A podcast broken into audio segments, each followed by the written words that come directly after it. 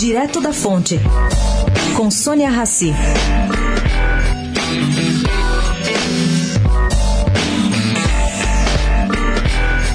A Visagio Consultoria Internacional fez 50 mil simulações da Copa da Rússia, considerando as probabilidades de vitória, empate e derrota de todos os possíveis confrontos da competição, em chaveamento já definido pela FIFA. Bom, gente, não é que o Brasil é o grande favorito em 20,2% das simulações? Sabem quanto a Alemanha tem? 16,2%, justamente a Alemanha, do qual perdemos de 7 a 1. E em terceiro lugar, vem a Espanha com 14,1%.